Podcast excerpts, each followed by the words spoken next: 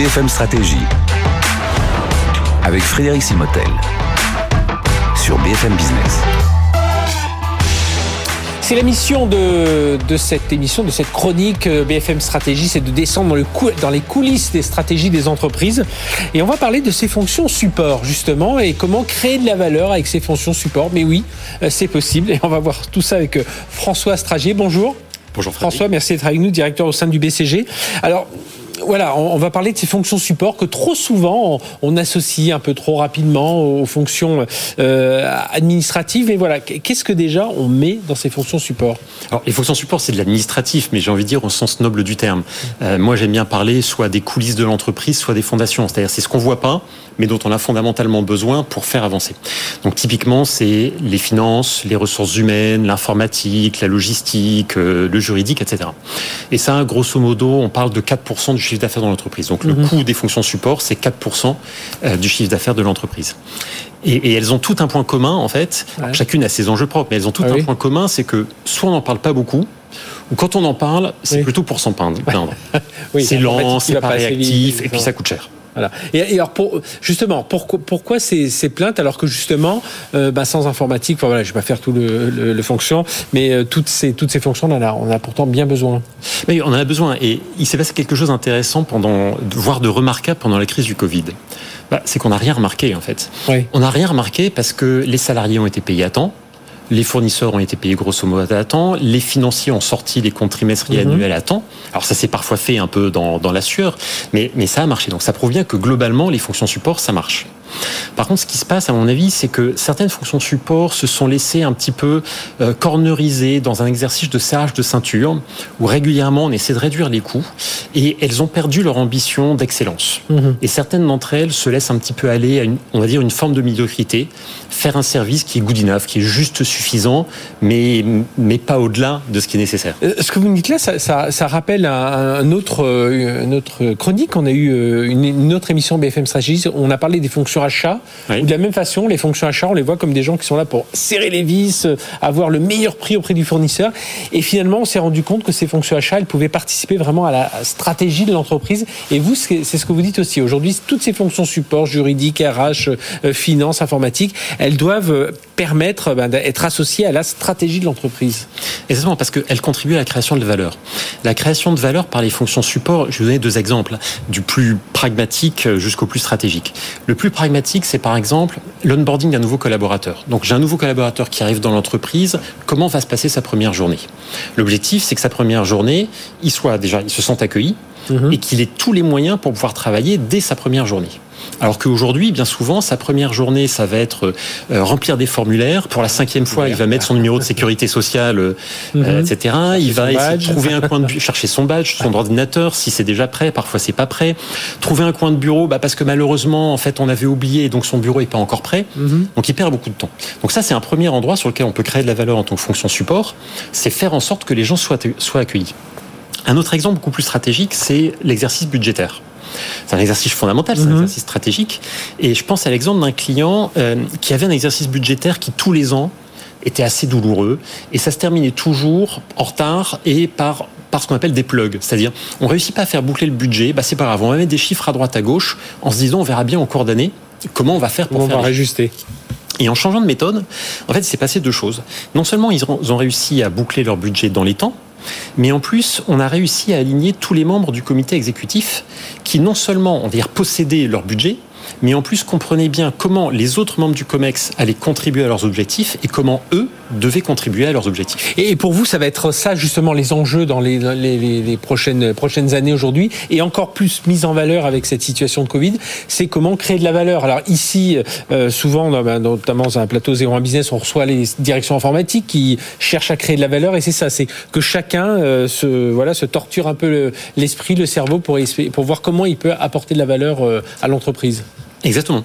Euh, et, pour les entre, enfin, par exemple pour les fonctions support, la, création de valeur, euh, ça peut se faire de, différentes manières.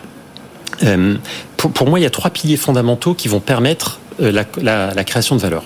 Le premier pilier, c'est se concentrer sur les utilisateurs du processus. Mhm. une fonction support a des utilisateurs. Si je prends par exemple le recrutement, les utilisateurs du recrutement, c'est évidemment les candidats, les ressources humaines et aussi et surtout le manager qui a un poste à pourvoir. Qui va intégrer les personnes.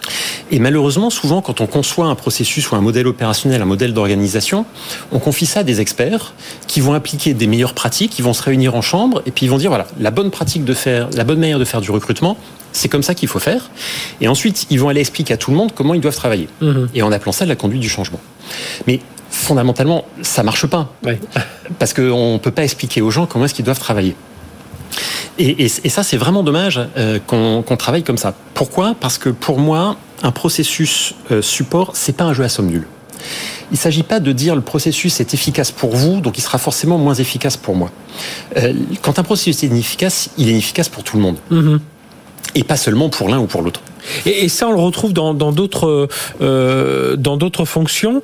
Euh, mais euh, comment on arrive justement à, bâtir? Parce que comme je disais dans moi l'informatique j'ai une, idée quand même de ce que peut être la création de valeur dans l'informatique. Mais justement dans les autres fonctions support comment on arrive à, s'intégrer à la stratégie d'entreprise et même à, à montrer qu'on peut être un pilier de la stratégie de l'entreprise? Bah déjà, quand je vous donne l'exemple de l'exercice budgétaire, mhm. en fait, c'est énormément de création de valeur de se dire, voilà, je commence mon année en sachant comment je vais faire mon exercice budgétaire. Ça, c'est un premier point. Et, et deuxième point, c'est en écoutant les besoins des utilisateurs que les fonctions support peuvent bien répondre à leurs besoins. Donc le, premier point dont je vous parlais, c'était donc écouter les utilisateurs. Et je sais que ça peut sembler naïf de dire mhm. je vais écouter les utilisateurs et puis on va être tous gentils les uns avec les autres. Mais en fait, c'est terriblement redoutable en termes d'efficacité quand on réussit à le faire marcher. Le deuxième volet, c'est euh, travailler sur des processus de bout en bout.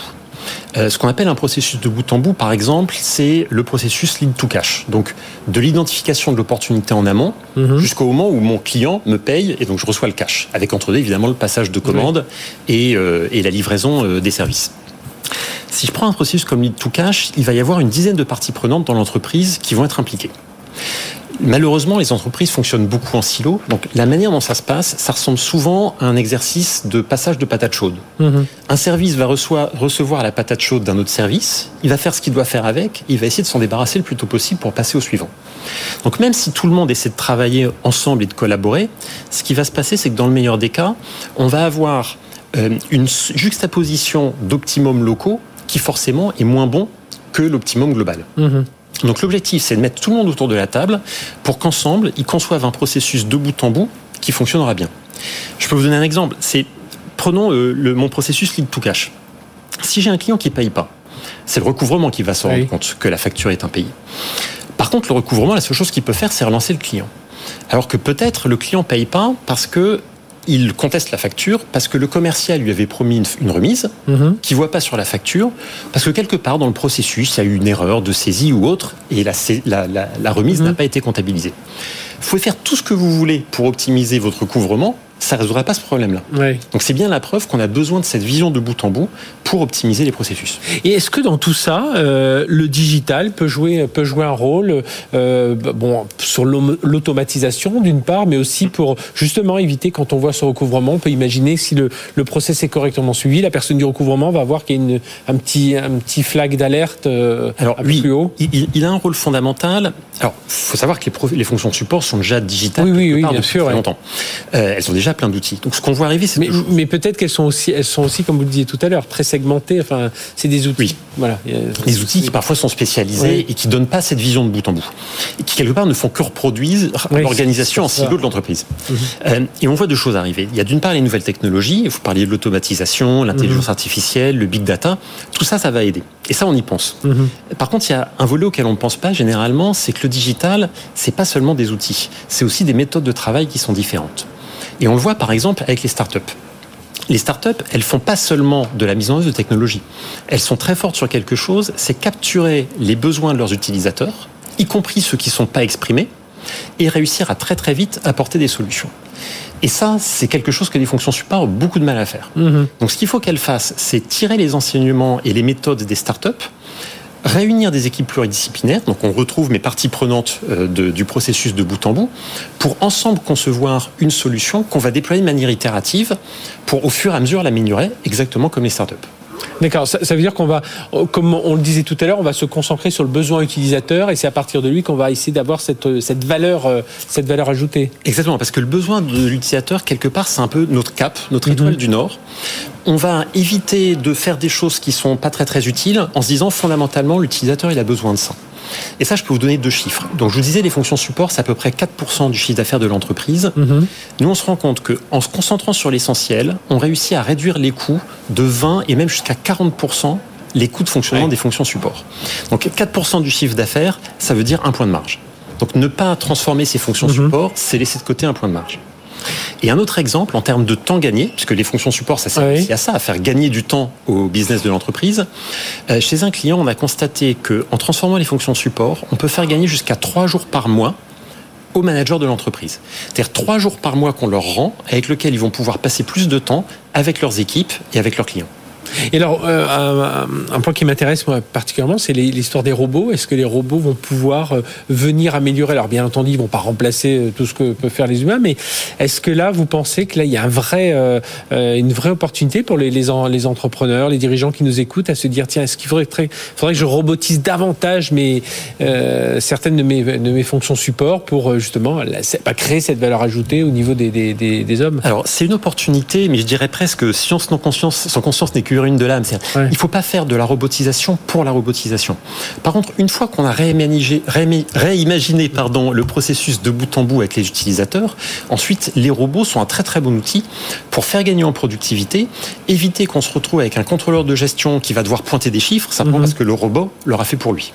Mais fondamentalement, moi, ce que je pense, c'est que si on veut créer de la valeur, et vraiment la création de valeur, c'est ça qui permettra de sortir par le haut du débat, c'est uniquement en combinant l'humain et la technologie qu'on y arrivera et pas en faisant l'un au dépend de l'autre. Bien, merci François Strager d'être venu nous parler de tout ça, directeur au sein du BCG. Donc les fonctions support, évidemment, mises, enfin, mises sous les feux des projecteurs avec cette pandémie. On a vu que toutes ces fonctions sont importantes. Et justement, ne pas tomber dans cette médiocrité dont vous le disiez, chercher toujours cette valeur ajoutée à apporter à l'entreprise et à apporter à la stratégie de l'entreprise. Et c'est le but de nos cours BFM Stratégie. Merci de nous avoir suivis. À très bientôt pour une nouvelle émission BFM Stratégie.